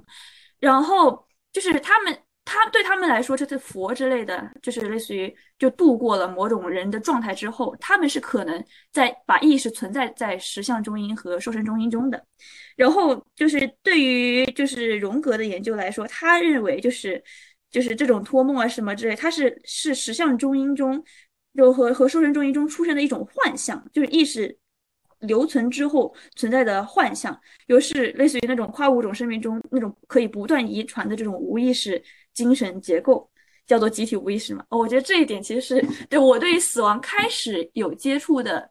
对死亡和意识开始有点有点接触的一个点，我觉得很有趣。我觉得就是，如果按他他这样的说法是传承的比较认真的说法，但是没有那么认真的说法，本身生育啊就是一个很传承、很轮回的事情嘛。你爸爸跟你爷爷长得多像来着？嗯，你不不太好自自己克隆一个自己，但是你和另外一个人，每个人出了二分之一的血脉，可能也不是这么精确，然后呃生了下一代，本身就是有一个留存的感觉了吧？对，说到这一点，而且不是是有那种就是你怀孕的时候有做梦吗？不是也有这这个说法吗？而且很多是有相关的，对，怀孕中梦到的什么，其实会跟孩子之后是有相关的这样子的说法嘛？其实我觉得这不。不一定算是全部的哲学，就是全部的那种玄学，它可能是有东西是可以去解释的，像是意识的留存这样子的说法。对我，我我我其实就是慢慢的会会有一个感觉，就是呃，不是有一维、二维、三维空间吗？咱们现在生活在三维空间，嗯，就是，但是其实是有四维的嘛，四维就是时间空间。就比如说，我其实看那个《星际迷航》。他最后那个主人公不是掉到四维空间里了吗？嗯，然后在那一刻，然后我就突然感觉到说，哎，可能这个东西确实是存在，但是因为你现在现在没有办法到达那个地方，我现在到达那个地方，我就跟你们说不了话了。然后我就会觉得说，嗯，可能可能会是死亡之后掉到掉到进的掉进四维空间之中，然后我就变成了时间。就比如说像那个。那个什么不也是吗？那个星际迷航，他最后不就是吗？他为什么那个书会掉下来，让他女儿捡到？那不就他爸爸推的吗？就比如说像像那个西藏荣格碰见的那个事情，他为什么会找到？就他他为什么会知道他朋友引到他到他朋友家拿那个书吗？他最后真的去了，真的有这本书在。对，我觉得可能可能是会有联一些联系吧，但是但是他这种算是一种不可知论。对，就是人家没有办法证证实的这种，但是，嗯，可能确实是存在的。我虽然好奇，但我现在一点也不想尝试，因为我知道尝试了这个东西回不来 我一点都不想。这个这个千万尝试 啊！千万不要，千万不要，等到等到我，等到你到时候知道的时候。对，六七十年之后，七八十年之后，我该知道我自己就知道了。现在，如果如果你回来了，你你告诉我一下。哎，我这我哎不对，呸！我在说什么？OK，那好，不行，我们为什么聊这个？就是聊到最后聊得很开心，我觉得这样非常不好。因为我们不知道，我们我因为我们我们都在积积极乐观的生活着，这是这是一点。对。对，其好的其实我觉得这咱咱们今天说的这个所有话题，其实也是对咱们三个的一一个死亡教育。死亡教育，我觉得还是嗯，是一种思考。对于死亡的思考。对，所以就是死亡的思考。我觉得为为什么到到最到最后，可能现在咱们可能再过一小会儿就聊完了，就不聊了，不聊这个话题了。最后还是我们还是要好好的活着才可以。就是哎，我们了解死亡了，所以就是为了我们更好的生活嘛，对吧？向死而生对，这样子，然后你才可以做出来好的服务产品。对啊，就是就是你就我这我这位老姐，如果以后就是找不到帅哥结婚了，然后你还是，然后我的我的这个服务产品你要给我好好设计，你可以设计一个就 是让年轻帅哥来服务我的产品啊，这个就是后话了。嗯，那我们这个节目，那我们这个节目以后就是你你产品的早期宣传了，你发现没有？确实，哎哎，不过说实话，我稍微稍微跑好久才是他的目标客户群呢。对 希望对啊，就是那时候我我节目还在。嗯，还在还在还在还在，放心还在。但是老姐，我我说我说一点稍微跑偏一点点的话题，就是我为什么要学学学设计这个专业？就是其实，就是其实还是就比如像像今天咱们说的这种孤独死，这可能我现在提出了一个，就是我提出一个这种关于服务的想法。假如它真的能实现，它真的可以帮到人，它真的可以帮到有这样需求的人，那我嗯觉得这个是我做设计最大的成就感，就是它比赚钱当然很重嗯要，就是当然钱钱是重要的东西，但是能通过我自己的方式，因为我通过我自己的所学嘛，因为我喜欢这个这一行，我喜欢设计这一行，我也选择了这一行，我能通过我自己所学的方式去，哎，真的帮到人。就包括我之前设计那些，咱们包括那个阿林不是学建筑设计的吗？一样啊，如果有人在你的，对吧？是真的是一样，设计是相通的。如果有人能在你所设计的建筑里度过一生，那我觉得这对于一个设计师来说，这是一个就很有成就感，也是一个很大的我一个发现，对对，福报的事情。然后我发现怎么说呢？我发现这这一点啊，就是我和你的选择问题，而且我们在我们两个在人际交往上的差别也是这一点，就是，呃，怎么说呢？你真的你真的是向善而生，你是什么？就是你是向你恶而生吗你你有一个你有一不是我说我说就是大厂有一个就是就是服务怎么说呢？就是对他人好的这样子主动观点，而我学哲学就是我只是自自己好奇，我就对自己好就行，就 是这样子。OK，啊、那我们刚才聊了类似于对死亡的看法之类的，那我们就是之前我们说提出了几个有趣的问题，就刚才我们说到就是呃，像是说临终也是说到了，就是像是说高龄老人也是说到的，就是在最好的告别，就你不是也二零也看了那个书嘛？就嗯是我当时我是大概了解了一下，然后中间有一句话我看到了有一个摘抄，就是他说，就是他们最害怕的并不是死亡，而是那之前的种种状况，类似于丧失听力、记忆力、失去最好的朋友和固有的生活方式。然后这就是类似于大家可能害，就除了害怕这种未知以外，害怕死亡的这样子的一个说法。所以说，就是之前阿玲想提的其中一个问题嘛，先先让由我来提出来，就是说，假如能看到别人死亡时间这样子一件事情，那要不要告诉他们呢？就是那对于他们来说，其实需要一个接受的过程，或者说，其实对他们来说，其实一个很恐怖的一件事情。那你们是怎么想的呢？啊，我先说，呃，比如说，如嗯果我看到了别人的死亡事件，我应该会告诉他的，但是我会不让他告诉是知道是我告诉他的，我 给他递个纸条儿，给他写一封匿名邮件之类的，就是我会我会我会觉得这个人会想知道的。虽然人，嗯、一直说人是有不知情权，但是呃，嗯我会觉得，如果你真的想要不知情权，你可以假装我在假装我在瞎说，就是你可以，嗯你可以，你可以。如果你真的没有那么想知道，或者如果你真的不在乎，或者你真的太在乎，你就可以完全假装我是在胡说八道。但是我觉得，如果人能够真的知道自己的死亡时间的话，对他做规划还是挺有帮助的。我觉得是一件是一件帮助人的事儿，它是一件给你开了天眼，给你，嗯，给你，嗯，给你人生进程走了绿色通道，给你加了加加了 VIP 套餐的事儿，我觉得是是可以说的。嗯，嗯大福你呢？我的话，就像你刚才说的，就是就是类似于呃，在不是知道我的情况下，我告诉他我是我是这一点，然后再加上说，首先看别人想不想知道，但是看别人想不想知道，以及我要付出的，就是我可能对我自身带来的这样子一种负面的事情来说，我对我觉得我会做这个生意，就是我会做十八号我会当铺，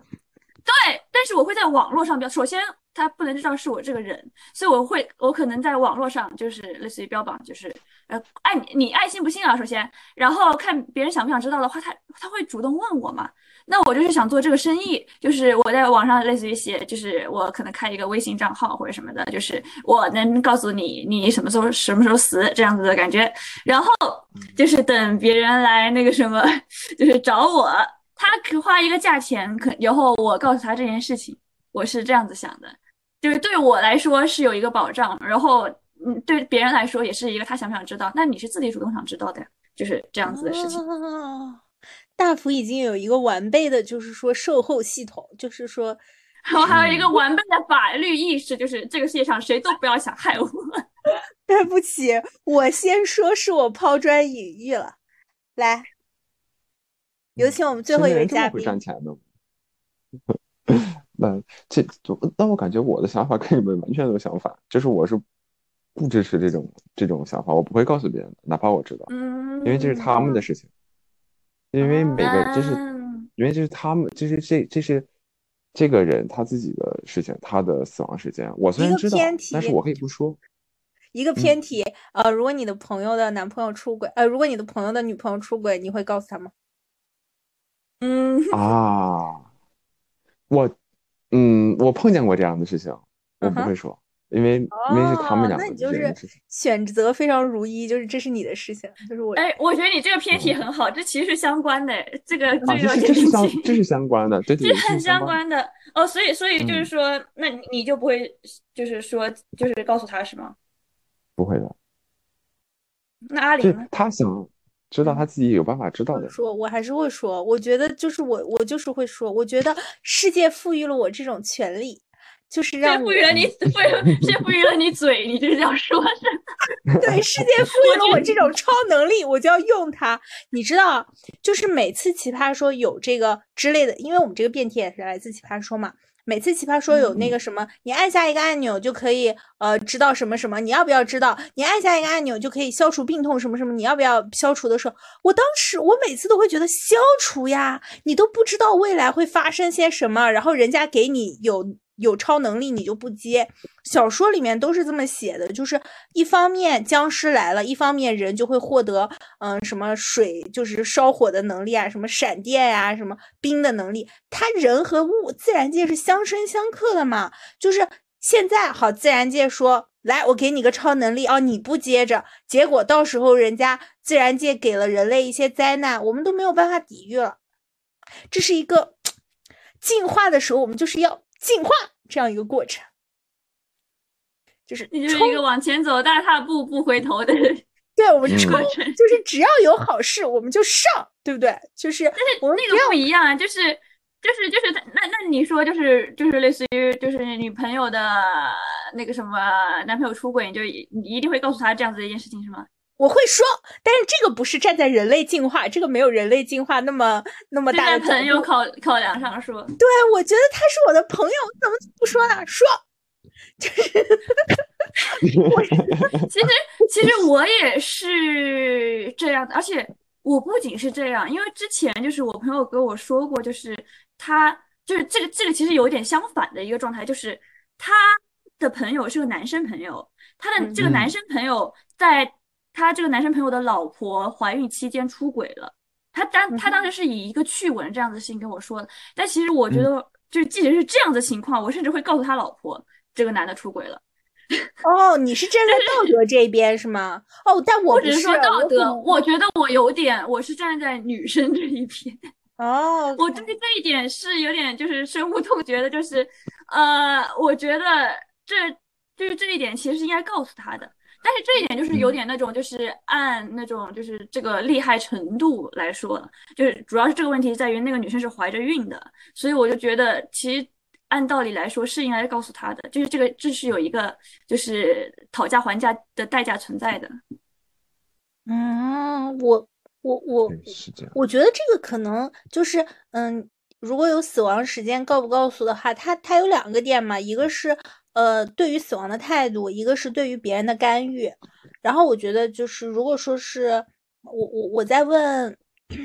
我在问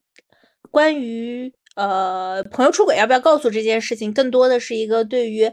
朋友的干预了。但是我觉得我自己对于朋友的干预就就蛮重的，就蛮重的。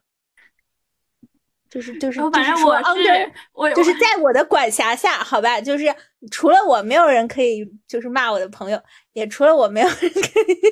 背叛我的朋友。只要你敢，我意。那我那我是你跟我说，那我就不改，怎么地的？我跟你说，你不改，你是我朋友吧，所以不改也没有什么关系。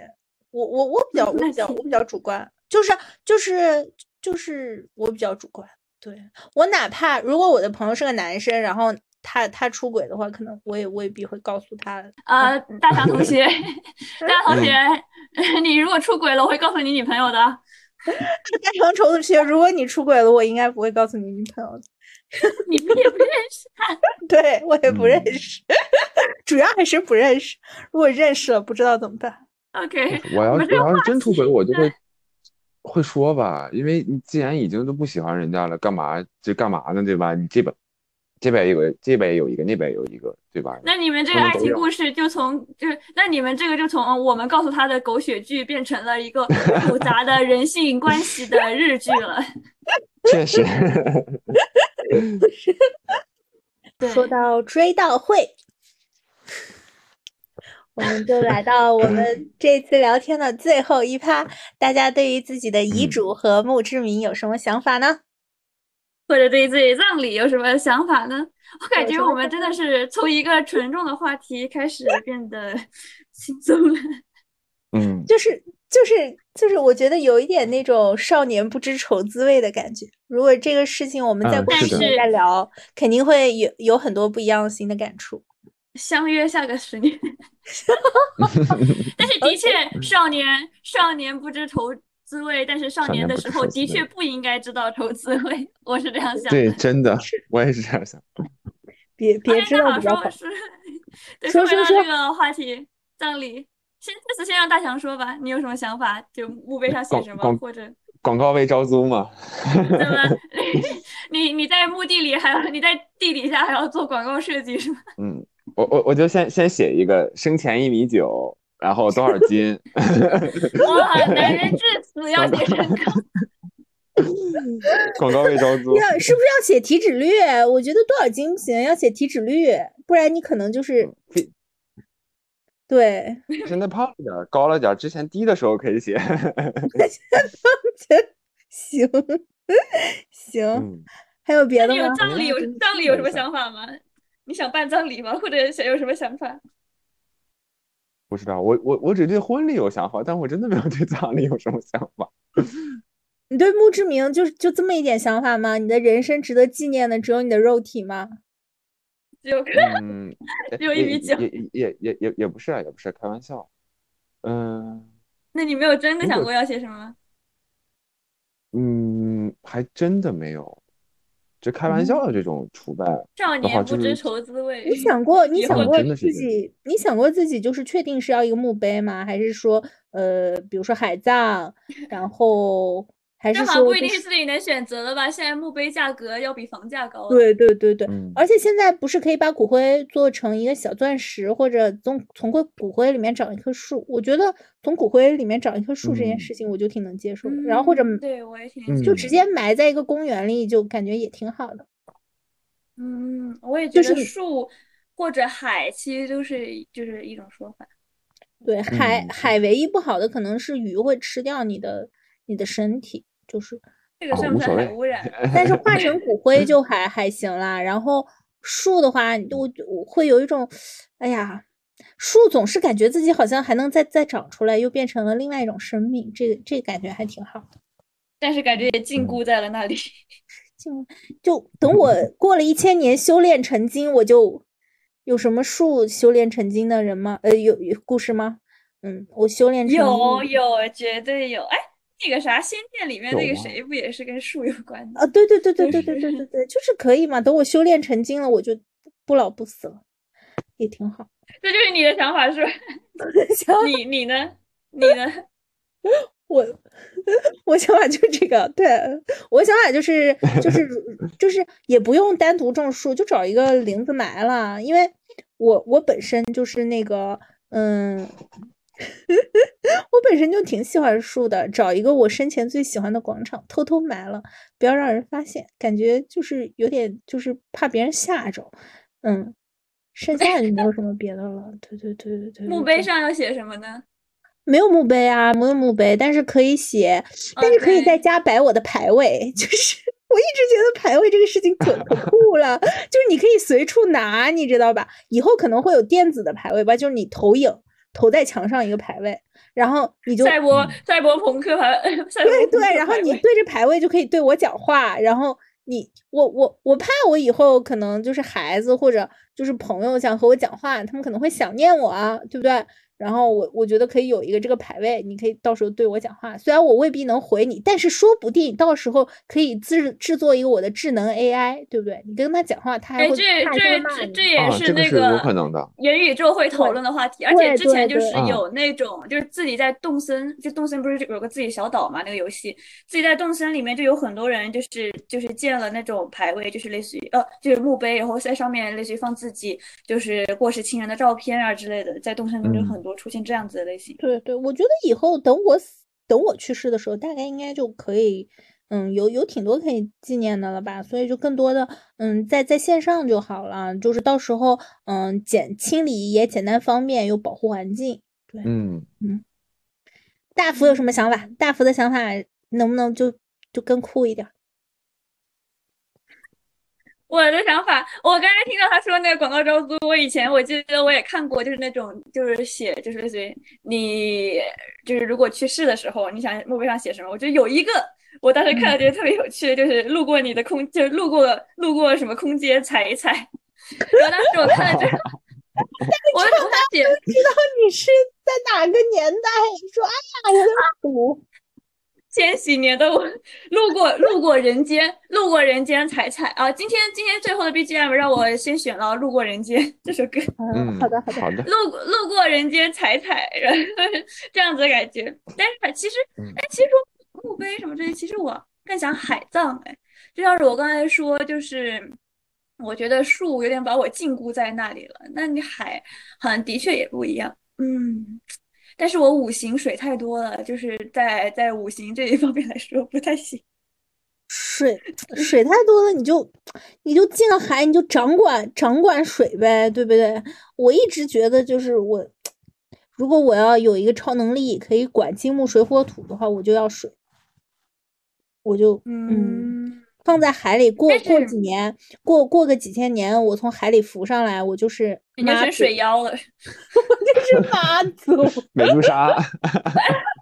是美杜莎。那对于自己，是吧？反正，那对于对于我的葬礼啊，对于我的葬礼啊，然后我就是觉得嗯哼。不，哎，你你对于自己葬葬礼，你想办那种赛博朋克葬礼是吧？那那你后面想法，我我倒还好，我我对葬礼没什么想法，我觉得死都死了，让我安宁点儿。你真跟我说啊话，你就嗯把我的牌位投着就行了，就没没必要弄什么葬礼。对对对，我我无所谓，我对葬礼没什么想法。你我嗯感觉就是生活要有仪式感，死了也有仪式感。就像是就是刚才刚才那个 谁，我的尊严真的很在乎，要美丽且盛 大。我的死亡要美丽且盛大。对我的死亡要美丽且盛大。刚才大强说他对婚礼有想法，其实我对婚礼也早有想法，但是我对葬礼也早有想法。虽然 虽然 就是我就是，但是我朋友就是评价我对婚礼的想法，他就说我感觉你并不是想要一个男的结婚，你想要开一个个人演唱会。我想想，那我的葬礼好像我也是想开一个个人演唱会，就是我想干什么呢？不能开怪吓人的。那我想干什么？就是首先啊、呃，我还在世的朋友，我想让他们一个一个来说，就是类似于跟我就是比较有趣的这样子的故事。我不想，我不想听他们哭哭啼啼，然后讲类似于就是他们多怀念我呀之类的。我想听他们讲就是我过去的那种故事，因为就是像类似于说孤独死不是出现了遗物整理师这样子的一个职业嘛，就是每一个物嗯品是代代表这个人的那种。就是经历和故事，我觉得人存在在这个世界上，虽然就他死了是什么带不走，然后以及什么都不存在这样子的一个说法，但是他就是是存在在人的记忆中的嘛。人是人，但是人其实是一个故事的载体，是我觉得一个很重要的东西。所以我就想看，就是每个人讲类似于呃，跟可能是跟我一起的那种丑事啊、糗糗事啊，或者说跟我一起呃快乐的事情啊，跟我一起的追星故事啊都行。这是我觉得很有趣的。然后背后就放着我喜欢的音乐，我一定会在我死前列下一个葬就是葬礼歌曲列表。我觉得这是一个最对对歌单歌单。到时候我先把网易云歌单给建好，到时候就在我的葬礼上播放。葬礼没想好，但是我的歌单已经想好了，我只会放一个人的歌，就周杰伦的歌。周杰伦的哪一首歌？呃，他要哪一首放全部歌不知道。对，就是我没有我会把它全部歌当成钢琴曲。没给 买版权了吗 哎呦，这个版权意识，天啊，真好！周杰伦那我要你放 那我要放从以前到现在我追过却没有辜负我的 idol 的歌曲，结果发现没有，查无此人，查无此人，都辜负我了。都辜负了，该辜负的都都辜负了辜负了。哎呀，哎呀，不要有这种不切实际的想法。哎呀，我们我们这个话题结束结束的也太欢快了。嗯，对，挺好的，总比咱们仨抱团哭强嘛，对吗？你是在开始升华升华主题来，让我升华一下主题，我就最喜欢干这个事情了。好，我们今天就是从新呃从孤独死开始讲，然后说了一些关于死亡的看法，然后说了一些社会的问题，说了一些我们对孤独死的看法，对对孤独的看法，对对独自生活的看法，对呃我们怎么独自生活的变老的看法，然后最后也说了一些嗯。关于死亡，我们可能做的一些辩论和选择，以及最后我们想要以什么样的方式离开这个世界，真的是，呃，是从一个非常沉重的话题，后来又聊得挺开心起来了。嗯、可能确实是，呃，对于死亡这个宏大的命题来说，我们还是非常年轻的，我们在他面前其实是没有资格说太多什么的。但是从现在开始想，总不是一件坏事，不论是对这个社会还是对我们自身。所以我们今天就到这里吧，希望大家等一下等一下。首先，嗯，呃，首先我们快结束了，我们先让我们特邀嘉宾吧。这一次我们的我们节目的第一个特邀嘉宾来讲一下你的感受。哦，对对对对对，很有趣啊，其实我觉得，对吧？就是哎，几个朋友之间聊一聊关于这种比较沉重话题的时候，我觉得挺有趣的。而且，哎，其实我我我，就像刚才咱们说的说了一点，其实我我真的希望等十年以后，这还是咱们三个人有机会再聊一下这个话题，以当时以以后以当时的认知再重新聊一下这个话题，我觉得可能会更有趣的。而且而且要而且要做这一期的那个 re re re 呃叫什么原 reaction 是对对，嗯，是可以的，真的是可以的。我也觉得，你这个这个想法你猜想到了，就是可能是谈话是这样的一个走向和形式吗？嗯，你猜想到了谈话是这样的走向和形式吗？其实，其实我我是有猜想到一点，就是我我我我是猜想到，就是咱们从一个比较悲伤的一个比较那个什么的话题开始说，嗯嗯然后说到最后一个这一个以一个平和的心态结束这嗯个话题，但我没想到是以这么欢乐的那心态结束这个话题。因为我们我们虽然呃希望去搞硬核的内容，但是我们的就是本本质还是插科打诨。我发现，嗯，本质还是就是快乐的面对 一切的问题。这种思考还是要继续持续下去的。对，而且虽然我们聊得很欢乐，但其实我们聊的挺真诚的。我觉得都是我真实的想法。对，还好，我好们可以去结束这一段了。好的嗯啊、那我好的们今天就讲到这里啊、死亡是一个嗯可以一直聊的话题，也希望我们未来真的有机会再聊吧。好的，感谢嘉宾的参与。嗯，好的，最后让我们用我们经常做的总结来跟我一起唱《天线宝宝》，让我们就是赞美天线宝宝的永存。来，天线宝宝，嘉宾开始。啊，有一，我数一二三，这这这是这是我们的一个规定，我们之前对。做节目都是这样子的，就是每一次都要唱一次《天线宝宝》，所以说，对对，啊、这次该嘉宾来唱了啊，一二三，天线宝宝，天线宝宝，说宝宝，再见，来，再见，拜拜，什么？拜拜拜拜拜拜。拜拜，拜拜拜，拜 OK，结束。拜拜，结束。嘿，意不意外？他背影那么轻快。嘿，要明白，人会